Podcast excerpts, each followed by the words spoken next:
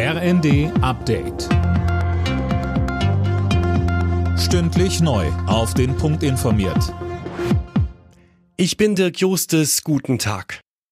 Wer mit Bus und Bahn durch Deutschland reist, muss jetzt keine Maske mehr tragen. In allen Bundesländern fällt die Maskenpflicht im öffentlichen Nahverkehr ab sofort weg. Und auch im Fernverkehr gehört sie der Vergangenheit an.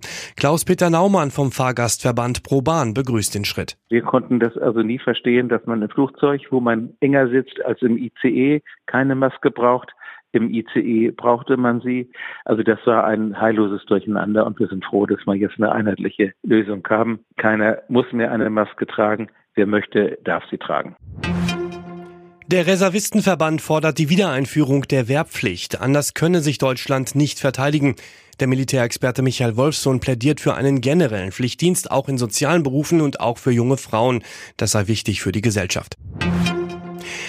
Kurz vor dem Jahrestag des Kriegsbeginns warnt der ukrainische Präsident Zelensky vor verstärkten Angriffen Russlands. Am Abend gab es neue Attacken im Osten der Ukraine. Fabian Hoffmann berichtet. In Kramatorsk in der Region Donetsk sind laut den Behörden bei einem russischen Raketenangriff auf ein Wohnhaus drei Menschen getötet und etwa 20 weitere verletzt worden. Donetsk ist seit Monaten heftig umkämpft. Die komplette Einnahme ist eines der wesentlichen Kriegsziele Russlands. Zelensky sagt, dass die Russen mit Blick auf den anstehenden Jahrestag Errungenschaften vorweisen wollen. Die Situation wird immer härter, sagt er, und lobte den Widerstand seiner Streitkräfte.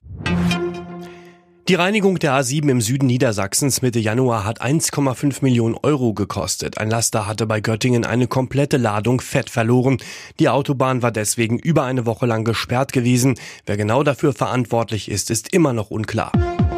Alle Nachrichten auf rnd.de